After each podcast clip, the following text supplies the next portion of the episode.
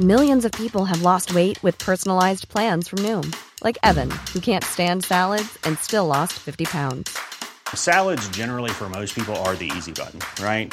For me, that wasn't an option. I never really was a salad guy. That's just not who I am. But Noom worked for me. Get your personalized plan today at Noom.com. Real Noom user compensated to provide their story. In four weeks, the typical Noom user can expect to lose one to two pounds per week. Individual results may vary. A lot can happen in the next three years. Like a chatbot may be your new best friend. But what won't change? Needing health insurance. United Healthcare Tri Term Medical Plans are available for these changing times. Underwritten by Golden Rule Insurance Company, they offer budget friendly, flexible coverage for people who are in between jobs or missed open enrollment. The plans last nearly three years in some states, with access to a nationwide network of doctors and hospitals. So, for whatever tomorrow brings, United Healthcare Tri Term Medical Plans may be for you. Learn more at uh1.com.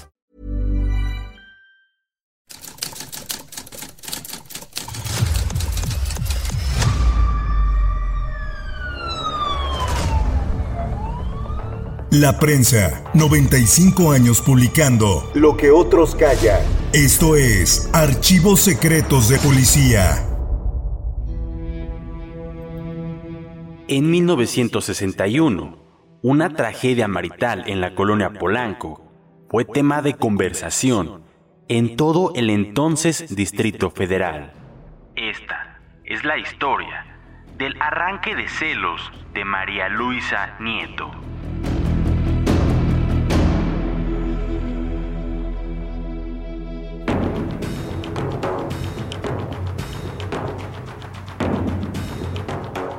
María Luisa Nieto, ampliamente conocida en diversos círculos sociales del Distrito Federal, dio muerte a su esposo en un arranque de celos y tras ocultarse por 70 días, se presentó ante las autoridades porque sabía de la orden de aprehensión en su contra, pero ignoraba el delito del que se le acusaba. La investigadora universitaria, Victoria Broca, supo y publicó después de consultar los archivos de la prensa, entre otros, que la existencia de un pasado turbio en la vida de María Luisa, así como el lado don Juanesco del doctor, se conjugaron para precipitar la tragedia. Al doctor Ayala, fuera de su cana al aire, siempre se le presentó como un hombre respetable, aun cuando tomara pastillas de origen francés para calmar los nervios, las cuales no parecían surtir efecto. María Luisa no fue la primera autoviuda registrada en los anales policíacos citadinos, pero sí fue una de las más atacadas por la prensa y la sociedad de su tiempo. Numerosos factores concurrieron a ello e influyeron para que los argumentos esgrimidos en su defensa no le valieran como atenuantes para su pena. La justicia fue implacable con ella. A sangre fría deshizo el triángulo amoroso, pues de acuerdo con información obtenida hasta ese momento, se atribuyó el homicidio a un ataque de celos que ofuscaron a la mujer, deprimida y temerosa por las golpizas propinadas por su también celoso esposo, y luego del ataque escapó, pero en realidad fue escondida por el abogado de la familia Augusto Álvarez, quien decidiría presentar a su cliente ante las autoridades hasta que lo considerara oportuno.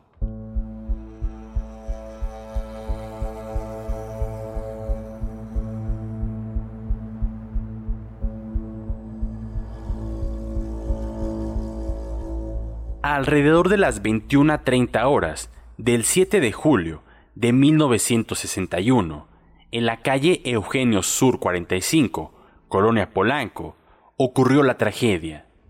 La sirvienta, María del Carmen, dijo que ese día no comieron en casa ni el doctor ni la señora.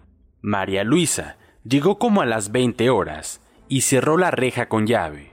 Estaba furiosa y ordenó a la servidumbre, María del Carmen, Petra y Columba, que se retiraran porque no quería que estuvieran ahí cuando llegara el doctor, y tampoco quería que le abrieran la puerta.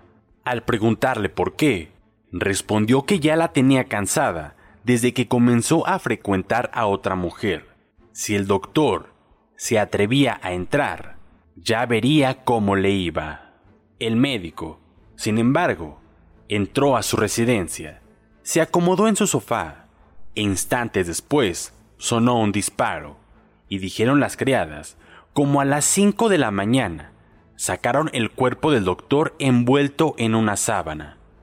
El 8 de julio de 1961, el abogado familiar, Augusto, denunció el caso a la novena delegación. Luis y María Dolores Ayala, hijos de la señora, declararon inicialmente haber sido testigos de la tragedia.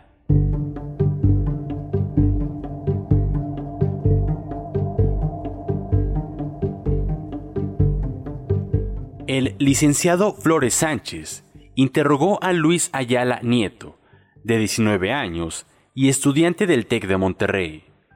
Al llegar, alrededor de las 21 a 30 horas, Luis dijo, Abrí la puerta y cedí el paso a mi hermana.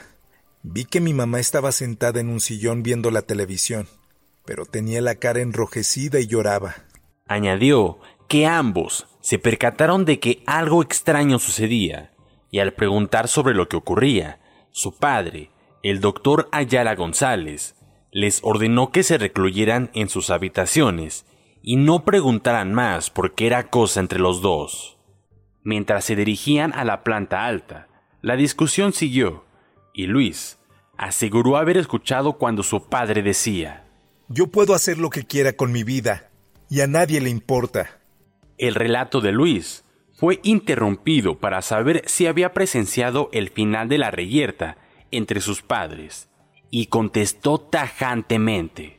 Mi madre disparó sobre mi padre por la espalda.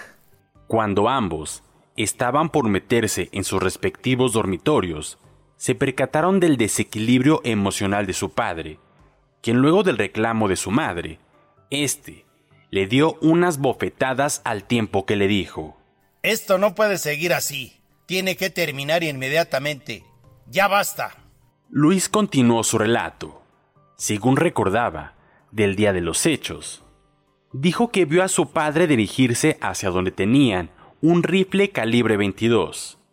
Y justo antes de llegar a donde estaba el arma, lo escuchó pronunciar la siguiente sentencia. Ahorita mismo te mato. Ante tal circunstancia, según continuaba su relato Luis, María Luisa llegó al sillón en donde había una pistola Colt calibre 38, que días antes había comprado el doctor para protección de su casa. Mi madre tomó la pistola, y estando a cuatro o cinco pasos de mi padre, cuando él le daba la espalda, ella disparó. Lo vi, lo vi. Un instante después, el doctor miró a su esposa. Caminó hacia ella, pero trastabilló dirigiéndose hacia la cantina, y antes de llegar a esta, cayó sobre un sofá, donde falleció al cabo de unos minutos. Luis actuó en ese momento como si antes hubiera estado en pausa mirando, escuchando lo que ocurría sin intervenir, sin imaginar que sobrevendría un asesinato. Entonces, llegó hasta donde estaba su mamá, que permanecía paralizada, le quitó el arma, e inmediatamente después llegó Lola y los tres comenzaron a llorar.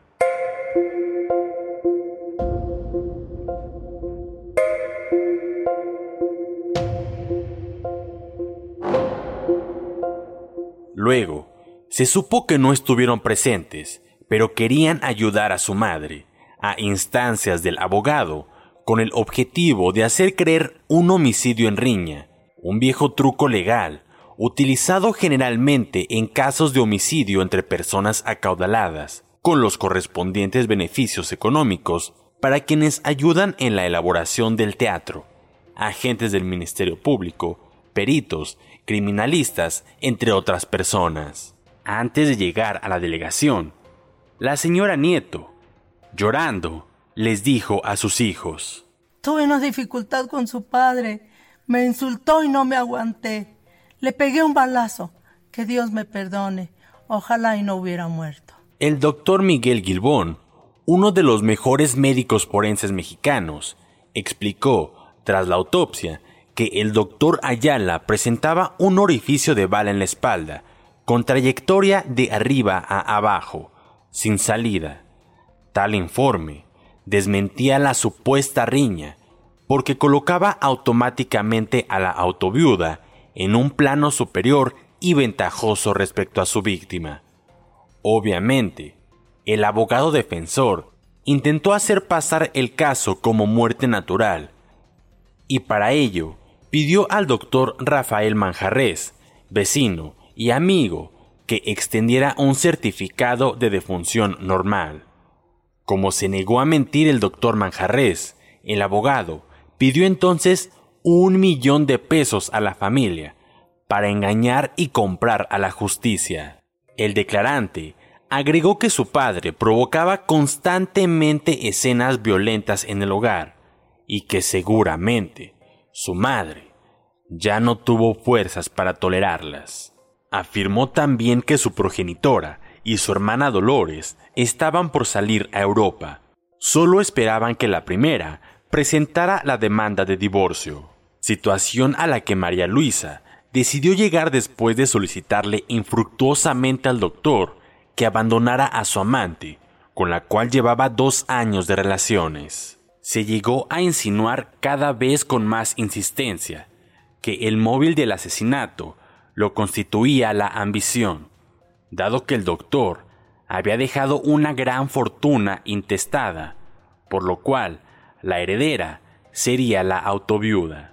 Se esgrimió como prueba adicional el expediente con documentos que asentaban que, en 1959, se había promovido un juicio de divorcio como resultado del cual se giraron instrucciones para que la fortuna del doctor, quien era propietario de numerosos bienes raíces y acciones de la fábrica de algodón Chapultepec, quedara dividida en partes iguales.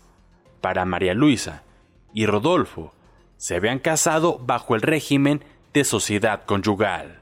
La pareja desistió de continuar con los trámites en la segunda audiencia, por lo que el doctor Ayala solicitó a María Luisa la devolución de los bienes. Ella se negó a hacerlo, suscitándose por este hecho constantes desvanecencias entre ellos.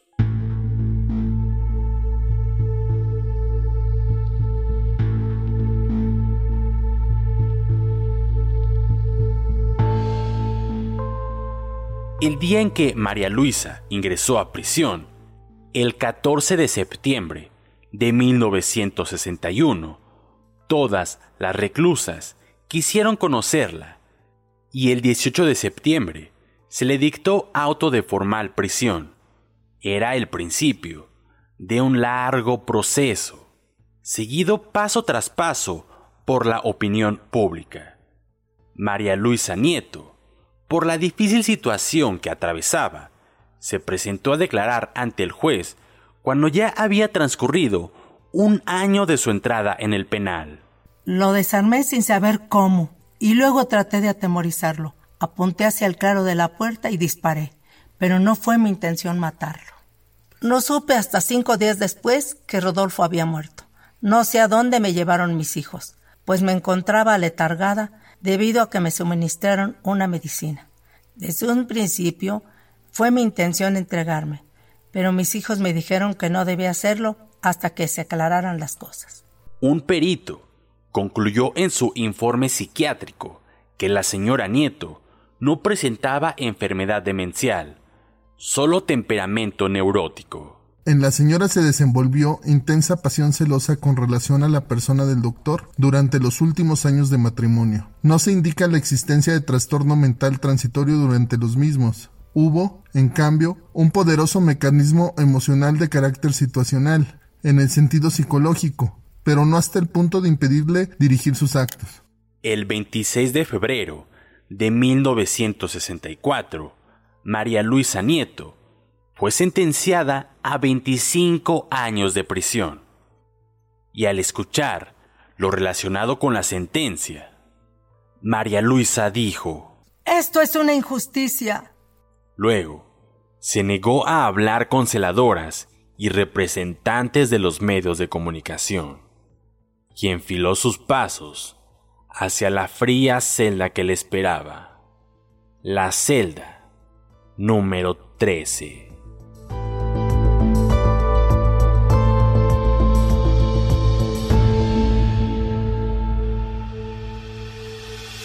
Puedes escuchar este y otros podcasts OM en Apple Podcast, Spotify, Google Podcast, Acast, Deezer, Amazon Music o al correo podcast@om.com.mx. Esta es una producción de la prensa y El Sol de San Luis para Organización Editorial Mexicana.